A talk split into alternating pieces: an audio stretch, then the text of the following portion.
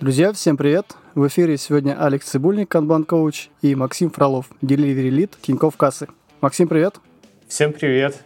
Всем привет! Друзья, сегодня тема нашего подкаста Delivery Manager – это владелец продукта. Очень интересная тема, которую мы с Максимом Фроловым проговорим в сегодняшнем выпуске. Этот э, тема была Максимом представлена на конференции Flow Days 2022. В нашем приглашении есть ссылка, вы можете ознакомиться. И сейчас мы в рамках нашего диалога погрузимся в детали этого кейса и посмотрим на кейс Delivery Manager это владелец продукта с разных сторон. А для начала у нас есть три вопроса. Три вопроса для знакомства, чтобы лучше узнать нашего собеседника. Макс, готов отвечать честно, открыто на три вопроса? Да, да, да, да.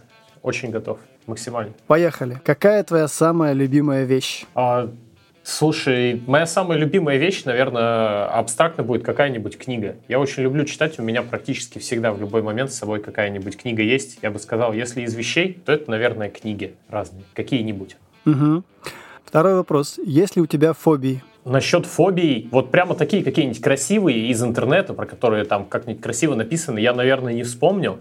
Но раньше, когда я был подростком, я почему-то очень боялся, что меня собьет машина. Автофобия это назову. А сейчас, как и все взрослые люди, которым 33 года, я боюсь, что меня кто-нибудь из моих знакомых э, не, не будет любить, например. Вот какая-нибудь такая взрослая фобия скучная, которую у психотерапевта надо изучать. Такие. спасибо. А следующий вопрос. Лучший блогер на YouTube, лучший блогер на всех платформах и лучший ведущий автор подкаста. Алекс, это ты. Ну, тут я, мне как бы даже думать долго не надо.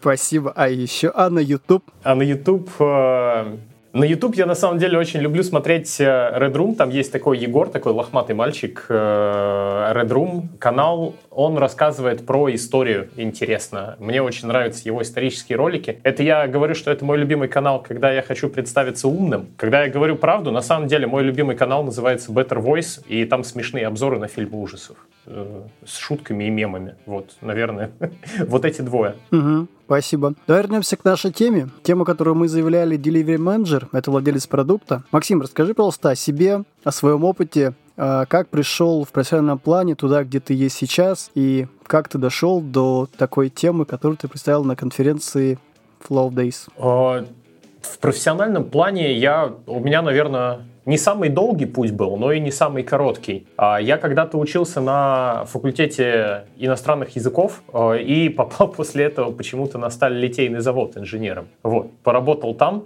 потом попал в организацию мероприятий менеджером проектов, потом э, работал в ресторане организатором вечеринок, потом в мэрии города Иннополис, и вот после мэрии города Иннополис я наконец попал в IT а, проектным менеджером. Мы делали сайты, а, в Казани была такая веб-студия Марк Вебер, мы делали сайты на платформе Bittrex для всякого малого среднего бизнеса. Вот. И после этого я переехал в Питер, и в Питере я впервые начал задумываться, что, кажется, программисты и остальные менеджеры должны без меня справиться, подвинуть тикет в джире, э, на встрече о чем-то поговорить. И кажется, ну, это несколько так странно мне пытаться у них вот эту вот ответственность выхватить и заниматься этим. Поэтому я начал искать, и благодаря Леше Пименову, благодаря другим тренерам, наконец-то я пришел к тому, что, наверное, нужно работать с тем, чтобы взаимодействие было эффективнее, чтобы коммуникация была эффективнее, чтобы работа не стояла большую часть времени и все остальное. И вот, э, вот эта идея меня постепенно привела к delivery менеджменту и к тому, чем я занимаюсь сейчас. Вот как-то профессионально я постепенно вот пришел от, от Иньяза и сталелитейного завода вот к разговору с тобой.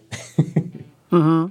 Спасибо. Давай дальше двигаться ближе к нашей теме. Первым вопросом, который хотелось бы, который хотелось тебе задать, это прям возвращаясь к твоему докладу. А первый вопрос, который ты задал себе, начинал задавать себе, это частые вопросы delivery менеджеру. Какие они? А расскажи, пожалуйста, более детально э, историю, да, которая тебе послужила, которая послужила тебя триггером начать задаваться именно этим вопросом.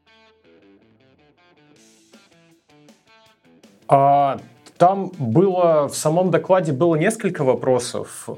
Я так понимаю, ты о них говоришь. Опиши, какую ценность твоя работа приносит, опиши, да, какая да, зона да, ответственности да, у тебя. Угу. Да, опиши, что делаешь, опиши, зачем ты нужен. У меня нет какой-то единой истории. А скорее у меня есть э, такая история постоянного получения этих вопросов и постоянной фрустрации, когда я не знал, что на них ответить. Я все время думал, блин, это, наверное, да почему вы у меня спрашиваете, вы что, меня оскорбить хотите? Что значит, зачем я нужен? Ну, вы же понимаете, что не зачем, как бы, ну. Поэтому мне было очень тяжело на них отвечать. И примерно вот, когда я пришел уже в то, что нам нужно работать с взаимодействием людей и с вот этим вот всем, я наконец-то понял, что на эти вопросы-то на самом деле должны быть ответы. И то, что я их не знаю, это моя проблема. Значит, я почему-то эти ответы не нашел. Так что в основном Стоит сказать спасибо людям, которые эти вопросы мне бесконечно и постоянно задавали, потому что, наверное, попытка ответить на эти вопросы в том числе привела меня туда, где я есть сейчас. А задавали их мне, мне кажется, вообще все. Когда я работал на, в заказной разработке, клиенты меня спрашивали, внутренние сотрудники, разработчики, аналитики, тестировщики, кто только не спрашивал. Как часто ведь бывает, когда я еще был проект-менеджером, что э, в российской и в СНГ разработке проект-менеджер это такой, э, принеси, подай персона, э, если у вас есть какая-то дыра дыра в проекте, заткните ее проект менеджером пусть он там пойдет, разберется, что-нибудь придумает. Вот. А потом мы его еще и спросим, зачем он там нужен. Так что это, наверное, моя э, детская травма, детская в плане профессии, а не в плане там, когда я еще маленьким был. Вот, оттуда и вот эти вот вопросы взялись в презентации. Я их брал из памяти, что мне было всего больнее слышать. Угу, спасибо. А давай двигаться дальше. Следующим э, тезисом, который ты озвучил, это Тиньков Delivery Manager не равен сервис Delivery Manager. А расскажи, пожалуйста, чем э, эти роли схожи и какие есть различия? Ну, чем принципиально отличается роль Тиньков Delivery Manager? А, наверное, принципиальное отличие роли Тиньков Delivery Manager заключается в я бы сказал, что, наверное, в масштабе. Сервис Delivery Manager, у него есть э, какое-то, ну, не, не то чтобы конкретное описание э, в статьях Дэвида Андерсона и в каких-то еще там материалах, но это все-таки менеджер, который отвечает за часть э, сервиса после принятия обязательств. Он те самые, о которых Алексей Жеглов рассказывал, светофоры, которые красные на пути задачи стоят, он пытается их сделать зелеными, плавный поток, предсказуемые сроки и вот это вот все на стороне Delivery. Тиньков, получается, Delivery Manager он э, далеко не только delivery занимается. Он занимается, во-первых, еще и discovery процессом и пытается его как-то модифицировать. И занимается сопутствующими процессами, э, которые могут э, каким-то образом мешать или помогать. То есть мы, например, сейчас у себя в команде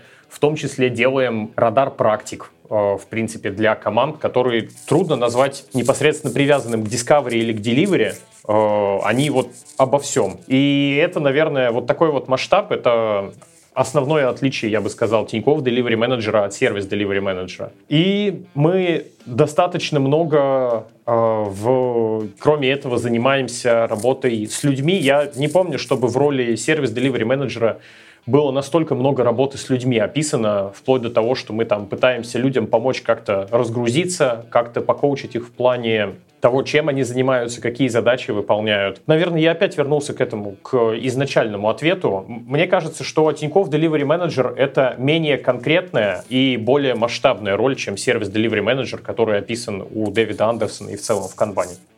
Давай двигаться дальше. Тинькофф Delivery Manager несет ответственность за процесс, который тоже продукт. А какие метрики используете вы, как выявляете клиентов и стейкхолдеров? Тут по поводу процесса, который тоже продукт, какие метрики мы используем? Э, в первую очередь скучный ответ. Те самые метрики, которые, в принципе, в любом канбан-чате и в любой канбан-беседе всплывают. Естественно, мы смотрим на сроки, на лид-таймы, на то, какой, насколько сильный у них разброс, на то, э, насколько сейчас высокая нагрузка, как там work in progress у нас, он растет, сокращается. Смотрим, какой потоковый долг есть в системе, то есть насколько там задачи просто в ней валяются, пока какие-то другие задачи пролетают летают. Смотрим пропускную способность по разным типам. То есть э, свой продукт процессный мы можем изучить по вполне себе стандартными метриками, которые и вот Паша Ахмечанов недавно на Flow Day сделал классный доклад. Э, в целом вот эти все метрики мы, конечно, используем. Кроме этого, мы считаем, мы пользуемся, скажем так. Я бы не сказал, что все из этого можно посчитать, но это можно использовать как направляющее. Это разные вещи типа удовлетворенности пользователей тем, как работает э, процесс у них. Какой у нас будет э, возврат на инвестиции, если мы какую-то там работу проведем. То есть мы там будем 100 часов этим заниматься и в итоге сэкономим практически ничего. Ну, так себе история. Или мы можем кому-то помочь, кто и так уже замотивирован, он совершит какие-то изменения с нашей небольшой помощью, и это облегчит работу сразу там 15 людям или что-нибудь в этом роде. Соответственно, здесь а вот этот вот э, как бы метафорически описанный возврат на инвестиции, он будет намного больше. Вот такие вот вещи. Знаю, коллеги э, из X5 э, пробуют считать э, CSI, Customer Satisfaction Index, по своим процессам. Тоже интересно. Мы считали NPS по проведенным каким-то мероприятиям, например, по фичербанам. Так что метрик здесь э, в целом довольно большое количество. Я не буду там до конца их перечислять, но Считаем и простые, стандартные, которые все знают, и вот эти вот какие-нибудь вычурные, которые можем придумать, которые нам могут чем-то помочь. А как часто вы проводите статик? А, слушай, мы статик проводим, мы его не проводим в каком-то чистом виде, то есть когда мы собираем там всю команду и делаем это в формате воркшопа, вот который чаще всего описывается статик, но мы используем статики, статик и его вопросы, и его канву для интервью. Каждый раз, когда мы входим в какой-то новый процесс, а, новую команду или когда у нас приходит новый сотрудник, в целом мы постоянно ориентируемся на статик, потому что здесь даже не так важно, что это инструмент пришел пришел из канвана, сколько интересно его канва спросить, ну, посмотреть, что происходит. Археология вот этого сервиса, она полезна в любом случае, поэтому мы его используем более абстрактно. То есть не как а, Systems Thinking, вот этот вот approach to introduce Kanban, а сколько как вот Systems Thinking approach, и все. Ста вместо статик. Потому что это очень удобно. Насколько часто мы его используем? On demand получается. То есть, когда нам нужно, используем. Регулярно у нас нет такой практики, что вот команда поработала полгода, и мы им говорим, ну, чуваки, давайте проведем статик, практик, чтобы вам бэклог улучшений процесса там как-то вот наполнить заново. Такого сейчас не делаем. Но я знаю коллег, которые этим занимаются. Угу. Ну, то есть у вас, э, по крайней мере, у тебя нет такого триггера, что там э, что-то изменилось в команде по какому-то событию, и вы проводите статик. Или все-таки есть какое-то событие, которое ты считаешь, что вот изменился состав команды, добавился, изменился апстрим, и нужно проводить? Или, или такого нет? Нет, сейчас такого нет. Угу, ок. Так, двигаемся дальше. Возвращаемся к твоему докладу. Ты очень много рассказал, а точнее быстро даже пробежался, насколько я помню, по поводу того, что Тинькофф Delivery Manager все-таки работает с гипотезами. Угу. А, ты сказал, есть огромное количество инструментов для появления гипотез. А скажи, какой твой самый любимый инструмент формирования гипотез? Ну так, у нас на прошлых э, выпусках подкастов была тема, что у каждого менеджера, delivery менеджера, там, скрам-мастера есть есть некий toolbox с инструментами. Что лежит в твоем toolbox е с инструментами? Что лежит на видном месте? Что ты чаще всего используешь?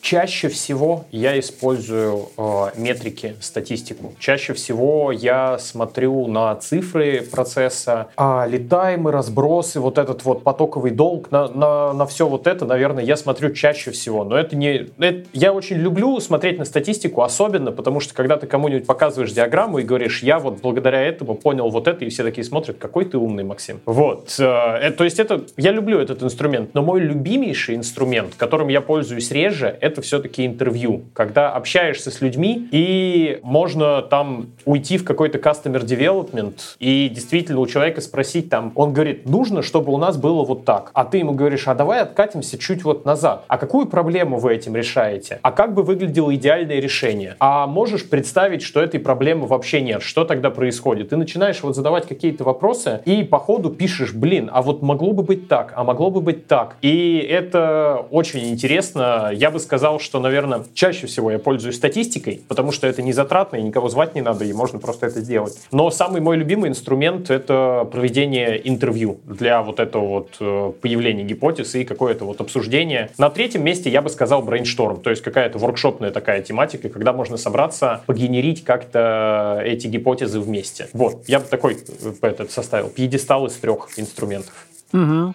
Спасибо. А тогда вопрос именно с, по поводу интервью. А как вообще появляется запрос интервью? То есть э, ты инициируешь интервью, к тебе приходят с э, неким запросом, типа, давай проведем интервью. Как это вообще? У нас именно в Тинькофф кассе а, есть некоторая специфика, которая очень позитивно влияет на нашу работу. У нас есть запрос. У нас есть запрос и очень прозрачное спонсорство. CPO и CTO, э, главные люди в Тинькофф кассе, они хотят, чтобы процесс стал лучше, они нанимают нас, чтобы мы эту работу для них выполнили. Соответственно, когда мы а, в первую очередь какие-то инициативы мы проговариваем с ними и говорим, мы допускаем или мы провели там мини-опрос или что-то в этом роде, и мы считаем, что здесь находится проблема. Вы ее видите, она вам мешает. И если да, то это может спровоцировать сразу десятки интервью, когда мы, а, завалидировав, что нашим а, основным спонсорам действительно эта проблема видна и она им мешает, мы можем пойти ее действительно начать изучать, то есть а, вкладываться уже и пытаться генерить какие-то решения, с которыми мы потом снова вернемся, чтобы их обсудить. Это можно представить как такой discovery процесс. Сначала мы практически бесплатно уточняем, есть ли проблема, потом у нас есть гейт, когда мы э, говорим, что да, она действительно существует, потом мы идем, уточняем ее еще сильнее, потом возвращаемся с какими-то опционами, что-то отвергаем, что-то берем. Вот.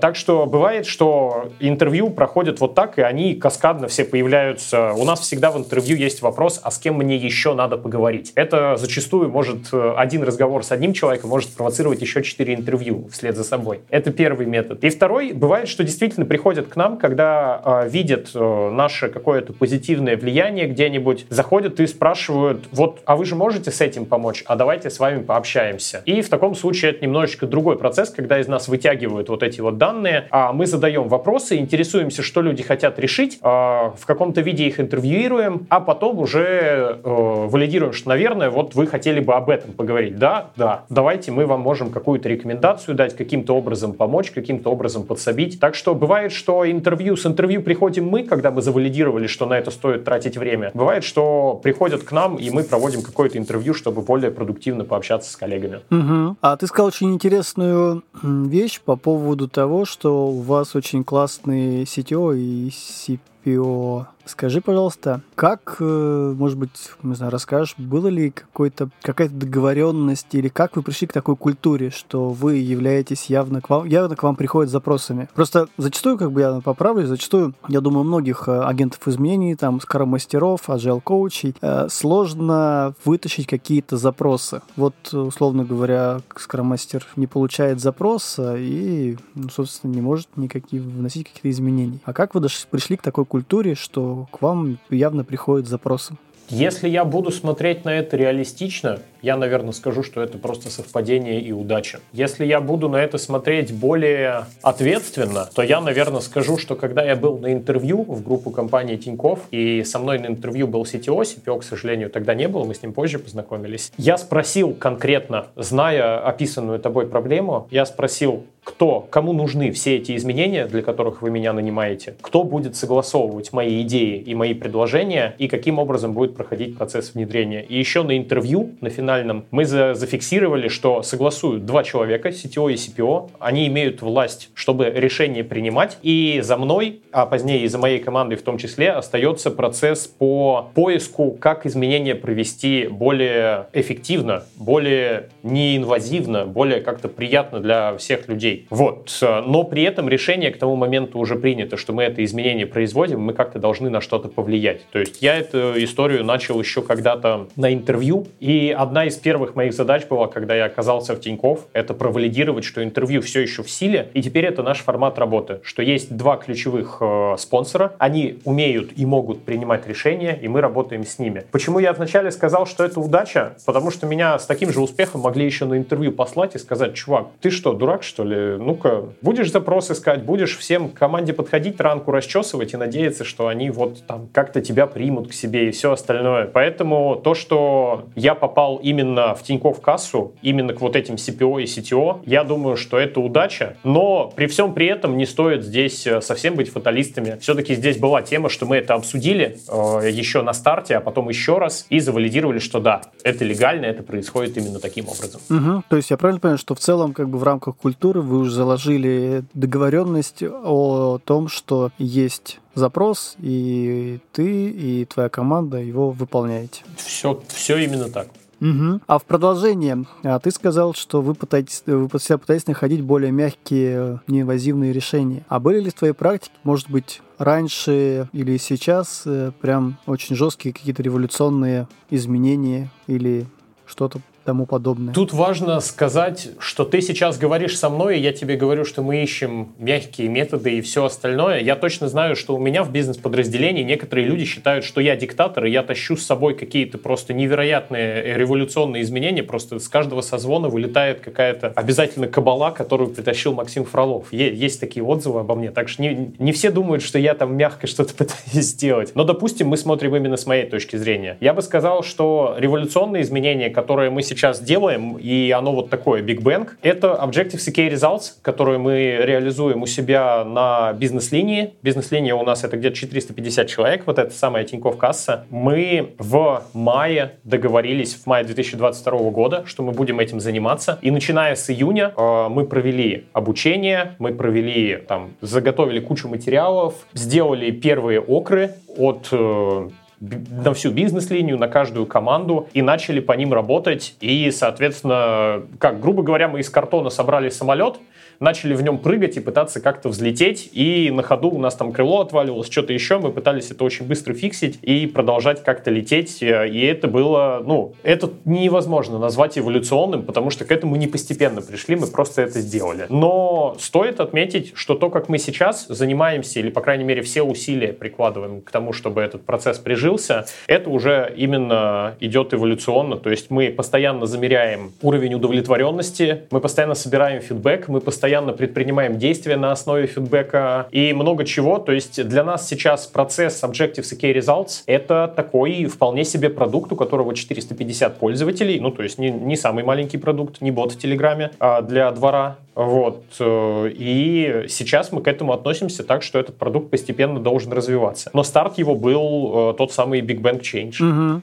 А скажи, пожалуйста, как вы как ты и твоя команда а, работала с сопротивлениями? Как вы подходили? Может быть, использовали какие-то практики из канбан-коучинга э, или обычного коучинга или agile коучинга? Что вы использовали, чтобы вот эти сопротивления, которые есть, все-таки преодолеть на уровне сотрудников? Ты имеешь в виду к э, окру именно, к Objective-C Results? Да, да, к, да, да, да, к, OKR. Мы использовали подход просай, который пишется проски, угу. читают, некоторые его так и читают проски. Вот. Э, там есть довольно широкий инструментарий для того, чтобы работать с принятием изменений, в том числе с сопротивлением. Там есть э, много советов, как с этим работать.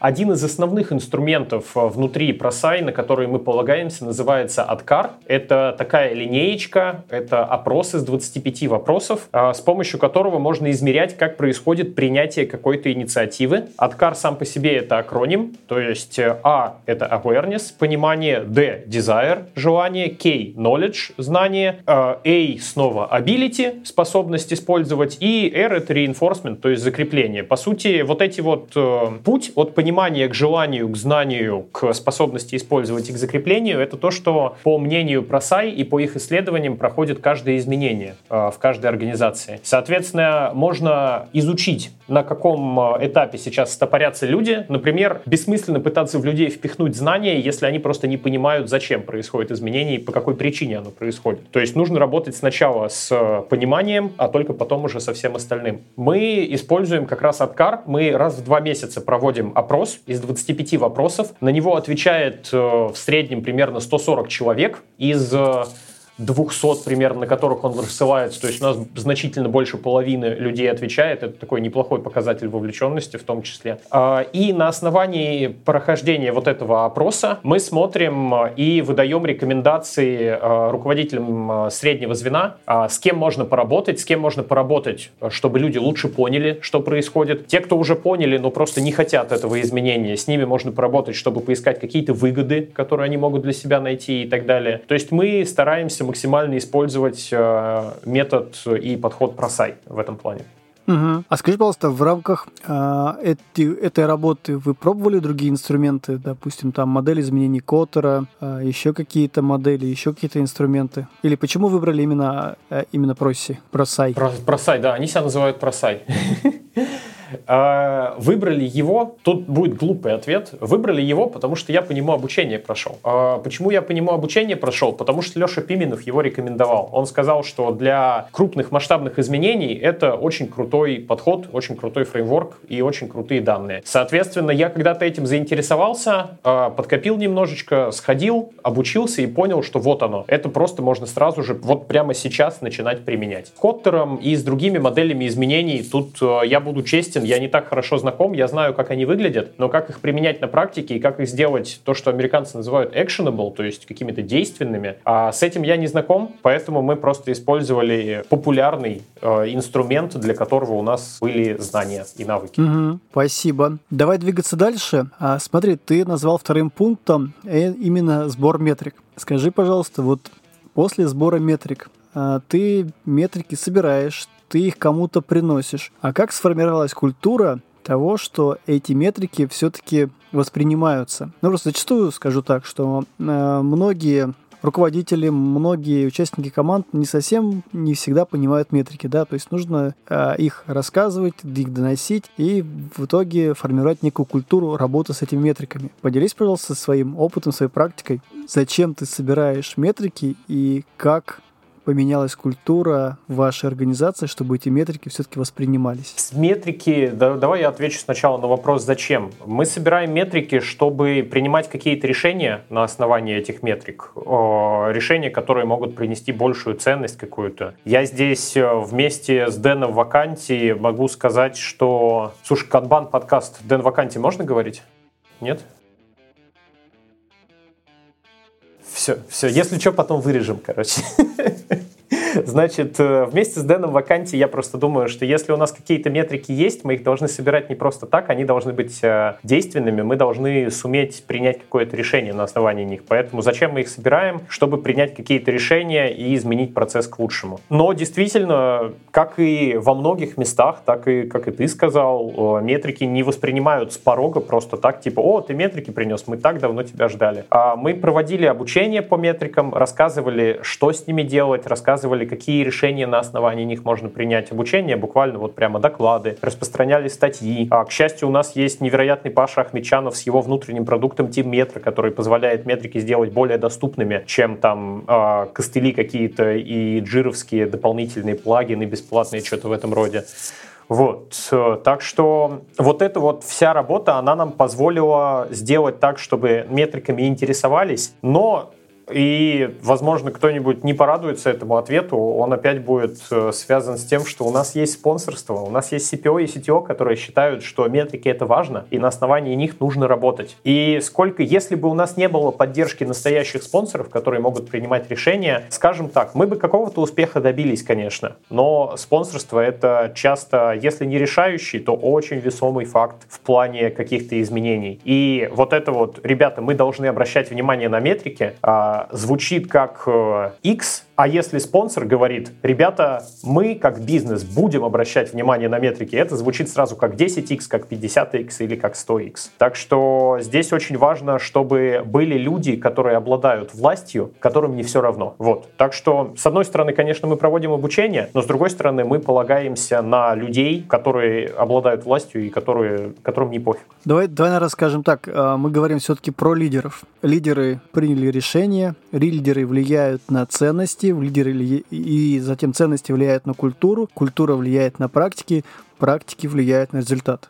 То есть все начинается с лидеров. Все так. А, Именно так, никак иначе. А скажи, пожалуйста, вот продолжая тему лидерства, сформировали ли лидерстве некие фильтры принятия решений? Зачастую, как бы, а, ты говоришь, у вас, ну, на самом деле, 450 человек, это, ну, как бы, не очень маленькая организация, да, а на каждом уровне принимаются решения. А по каким правилам принимаются решения? Есть ли фильтры принятия решений? Выработанные там, лидерами? Сейчас я бы не сказал, что есть какие-то формализованные фильтры принятия решений, выработанные лидерами. То есть есть культура того, что нужно работать, и работать нужно хорошо. А, поэтому у нас часто бывают, принимаются те решения, которых можно прочитать в книжках по эффективности, что там люди берут на себя слишком много обязательств, слишком много работы, и вот это вот все. Чтобы работать э, с фокусировкой у людей, мы как раз используем инструмент Objective-C Key Results, так что, а, наверное, сейчас я бы не сказал, что есть какие-то легальные и прозрачные, понятные фильтры принятия решений. Но мы рассчитываем, что они появятся, когда у нас э, приживется Objective-C Key Results. Э, тогда мы надеемся, что все решения будут приниматься, ну, все, либо абсолютное большинство будут приниматься через призму э, целей э, бизнес-подразделения. Угу, окей, давай двигаться дальше. А следующий вопрос, давай сделаем шаг назад, вернемся к гипотезам, да, к формированию гипотез. Вы, а, как э, ты, как э, лидер и твоя команда, вы формируете гипотезы, вы их проверяете, соответственно, в докладе там все хорошо и доступно рассказано и показано, да, но возникает вопрос, а вот вы при работе с гипотезами используете ли классы обслуживания, как-то триажирование, архетипы стоимости задержки. Да, архетипы стоимости задержки. Вот э, понимаете, как э, с этими гипотезами нужно работать? Мы скорее э, а, у нас нету классов обслуживания и архетипов стоимости задержки. То есть мы смотрим и мы обращаем внимание на стоимость задержки, но у нас нет принятого какого-то реестра архетипов, на основании которых мы могли бы составить классы обслуживания. И в целом, я помню, когда-то несколько лет назад я очень горяч был классом обслуживания, то есть мне казалось, что это должно появиться везде, как минимум те, которые описываются в материалах по канбан-методу, возможно, там какие-то доработать. Э, есть вот стандарт, а пусть будет стандарт плюс или что-нибудь в этом роде, как мне когда-то рассказывали в банке Санкт-Петербург. Но Сейчас, поначитавшись того же самого Дэна Ваканти, я понимаю, что неправильно внедренные классы обслуживания или избыточные классы обслуживания могут спровоцировать неравномерность потока, могут спровоцировать потоковый долг и непредсказуемость. И сейчас я уже не так уверен, что эти классы обслуживания нужно везде повсеместно внедрять. И кажется мне, что стоимость задержки, естественно, она нас интересует. Чем нам сейчас заняться, грубо говоря? Мы будем реставрировать процесс, э, археологию проводить вот в этой команде или нам взять сразу блок команд и попытаться действовать действовать сверху. Какое решение здесь а, будет более выгодным с позиции стоимости задержки? Мы этим пользуемся, но каких-то архетипов у нас нет э, в плане работы с процессом или в плане самих производственных э, каких-то единиц на бизнес-линии. Такого у нас сейчас нету. Триаж — это классная вещь, которую мы хотим постепенно внедрять, но пока что вот э, у нас с ней знаешь как, при работе с процессом мы вот сейчас постепенно приходим к тому, что вот у нас уже в команде четверо, считая меня, delivery, три delivery менеджера, я вот delivery lead. И мы начинаем понимать, что у нас начинает формироваться бэклог каких-то гипотез, которые мы хотим на процесс применить. И вот здесь вот возникает вопрос сразу, то есть от чего-то что-то нужно прямо сейчас делать, от чего-то нужно отказываться. Так что я думаю, что вот буквально в ближайшие месяцы мы к триажу должны э, как раз прийти. Для этого нам нужно чуть больше формализовать бэклог, пока что он у нас э, существует в форме э, очень такой proof of concept, типа что вот у нас есть бэклог. Когда мы его чуть больше формализуем, то, скорее всего, триаж будет одной из первых дисциплин, которые появятся. А потом, может быть, уже и какие-то доски подъедут, и трекинг статусов, и вот это вот все. Да, так что классов обслуживания пока нет, хотя на стоимость задержки мы смотрим. И триаж, я думаю, что недалеко до него осталось, скоро и он появится. Угу. Окей, давай двигаться дальше. Тогда возникает следующий вопрос. А какие-то практики в своей работе канбан метода вы используете? Там визуализацию работы, VIP-лимиты? Управления потоком. А если мы говорим конкретно про нашу команду а, и про гипотезы относительно процесса, то пока нет. Мы обсуждали это, недавно у нас была ретроспектива, и мы пришли к тому, что пока что рановато. Вроде как мы сейчас не страдаем проблемой, которая бы потребовала от нас э, визуализацию в каком-то виде, ограничение количества работ, то есть сейчас мы это достаточно ловко контролируем. Визуализировано у нас э, пока что только roadmap, кто чем занимается и на какой промежуток времени примерно он будет занят и что будет потом. Вот. Так что пока что я считаю, что мы как команда, такая работающая с гипотезами, просто не доросли, и для нас пока что эти практики будут оверхедом, такие более формализованные. Хотя мы, я думаю, что в эту сторону движемся. В докладе я показывал доску, на которой мы работали с такими практиками, и тогда у нас было в команде, по-моему, 6 человек или 7 человек. То есть там уже действительно каша началась, и нам нужно было это использовать. Мы когда это ввели, мы выдохнули немножечко. Сейчас я думаю, что мы пока что еще не там находимся, где эти практики нам будут полезны. Угу. И сразу вот как раз возникает у меня такой закономерный вопрос. Твое мнение, вот практику визуализации, практику досок, в каких случаях э, лучше использовать? Когда у тебя большое количество людей в команде, когда большое количество задач, в каких лучше ситуациях ее использовать? Может, в каких других случаях? Мне кажется, когда появляется проблема того, что невидимая работа хранится в головах у людей, и это несет какие-то риски с собой, люди недостаточно говорят, э, люди начинают стукаться локтями или что-то в этом роде, это самое время использовать практику визуализации. Э, сейчас у нас есть какое-то ограничение незавершенных работ на уровне людей. Я понимаю, что каждый менеджер может тащить там не более двух крупных задач или одну прям большую задачу одновременно. Поэтому сейчас пока что мы не стукаемся локтями, хотя постепенно к этому приходим. Я думаю, что здесь стоит смотреть не от количества задач де-факто или от количества людей, а стоит смотреть от э, наличия стреляющих рисков по недокоммуникации и недопрозрачности. Если вы их встретили, то, наверное, это неплохой момент, чтобы проверить гипотезу, а не поможет ли нам с этим доска. Угу.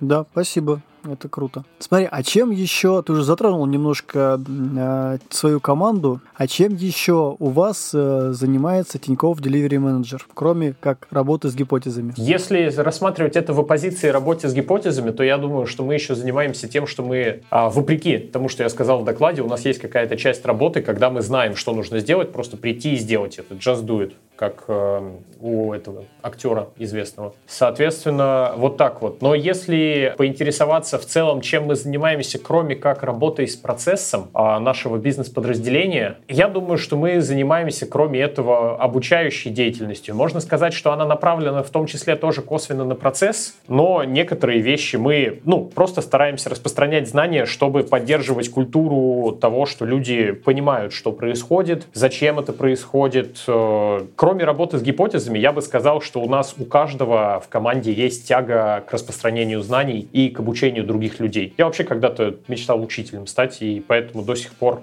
всегда радуюсь, когда, когда мне выдается повод кому-нибудь о чем-нибудь рассказать, а вдруг ему это полезно будет. Наверное, вот это вот достаточно отличается от гипотез, чтобы это упомянуть. Обучение. Угу. Скажи, пожалуйста, работаете ли вы с такой практикой, как э, блокер кластеринг, кластеризация блокеров. И работаете ли вы в целом как delivery, Тинькофф Delivery менеджеры с непосредственно с блокерами, с устранением блокеров как на системном уровне? Да, я бы сказал, что это, в принципе, один из основных фокусов нашей работы, и можно было бы сказать, что это один из э, таких довольно устойчивых источников гипотез. Откуда гипотезы можно взять? Это если попробовать э, смотреть на блокировки и проблемы, которые возникают в процессе, но э, в идеальном виде, как эта практика описана, что мы собираем блокеры, кластеризуем и изучаем их. Сейчас у нас этого нет не в самой delivery команде, потому что у нас как бы блокеров не так часто возникает каких-то, а ни, на, ни в бизнес бизнес-подразделений, потому что пока что в рамках бизнес-подразделений мы, к сожалению, до этой практики не доросли, но она у нас уже в ближайших планах есть, чтобы к ней постепенно прийти и вместе с людьми научиться кластеризовывать блокеры. Ну, естественно, сначала всем помогать с этим, а потом уже сделать так, чтобы команды сами, э, любые команды, говорю здесь не только про продуктовые команды, но и какие-нибудь sales, саппорт и все остальные могли кластеризовывать блокеры и с ними работать. Саппорт у нас, кстати, в этом передовые ребята. То есть они, в принципе, кластеризуют кластеризуют свои запросы, которые к ним приходят, кластеризуют запросы, которые часто висят на стороне там, продуктовой разработки, например, и потом с ними что-то делают. То есть я думаю, что здесь у нас есть передовики в саппорте, которые уже эту практику, они, правда, естественно, не знают, что это где-то там канбан какой-то есть, кластеризация блокеров. Для них это просто common sense, как бы. Ну, просто очевидно, что с этим нужно работать. В этом плане они нас уже опередили, но мы, мы их догоним. Но я могу заметить, что многие практики, которые описаны в Kanban методе, они не появились в чьей-то голове. Они пришли из практик, они пришли из э, реально действующих каких-то активностей, допустим, из здравого смысла. Та же самая практика кластеризация блокеров, э, она же как раз и то, что ты сказал, она приходит с того, что у тебя формируется какая-то проблема. А почему она возникает? Нужно как бы решить же корневую причину, почему эти блокеры возникают. И больше не забудь об, про эти блокеры. Это все как бы здравый смысл, наверное, не более. Окей. Мне понравилось, как ты здравым смысл, здравый смысл назвал активностью. А, я, я рекомендую всем, кто слушает в записи или прямо сейчас, попробуйте здравый смысл. Это отличная активность. Да, это супер активность, здравый смысл. Нужно ее проявлять как можно чаще. Смотри, наверное, следующий вопрос который ты озвучил, который все-таки хотелось бы с тобой обсудить, да, вопрос, вопросы про ответственность. А, ты сказал очень отличную фразу «берите ответственность э, на себя за то, что вы делаете, да. Но есть такая цитата. Ответственность нельзя дать, ее можно только взять самостоятельно. А расскажи, пожалуйста, вот из своей практики, да. Допустим, ты видишь, что ответственность не берется. Что ты порекомендуешь с этим делать?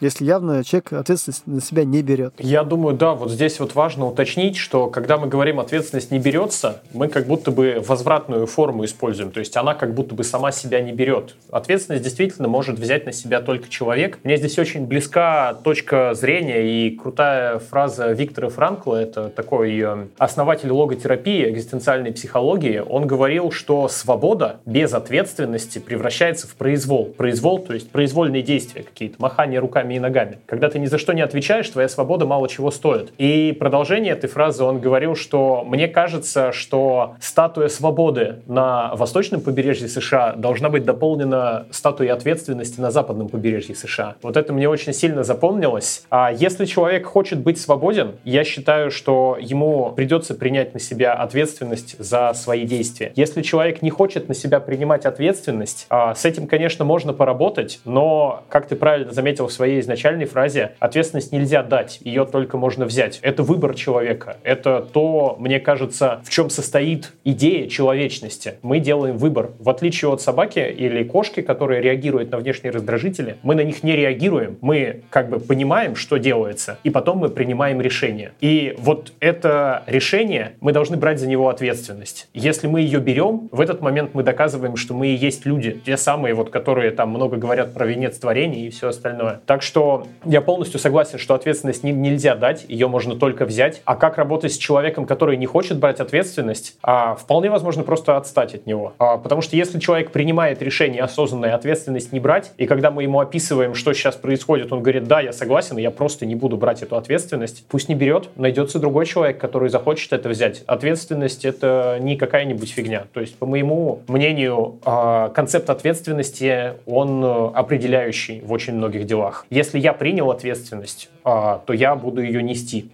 В этом, я в этом реализую себя. Так что вот такая вот у меня идея насчет этой фразы. Ее действительно нельзя дать, ее можно только взять. Угу, спасибо. Максим, давай подведем итоги нашего сегодняшнего подкаста. Друзья, мы сегодня с Максимом Фроловым обсудили следующие вопросы. Максим, что послужило для Максима триггером для часто задаваемых вопросов delivery менеджеру? Мы обсудили, почему Тиньков delivery менеджер не равен сервис delivery менеджеру. Максим рассказал, какие метрики они используют. Мы проговорили, какие инструменты для гипотез чаще всего Максим и его команда используют. Проговорили, какие инструменты используются при работе с сопротивлением. Мы проговорили, почему сейчас не используются классы обслуживания, чем еще Тинькофф Delivery Manager работает, кроме гипотез. И проговорили очень интересную тему мнения Максима по поводу ответственности, что ответственность нельзя дать, ее можно только взять. Максим, есть ли тебе что дополнить к нашим выводам? Слушай, я на самом деле, что мне дополнить к нашим выводам? Что кроме этого, я очень рад, что ты меня позвал, и вообще классная беседа, мне кажется, получилась. Особенно про ответственность мне понравилось, обожаю эту тему. Да, тема очень интересная. На этом все. Максим, спасибо. Пока. Алекс, спасибо тебе. Пока.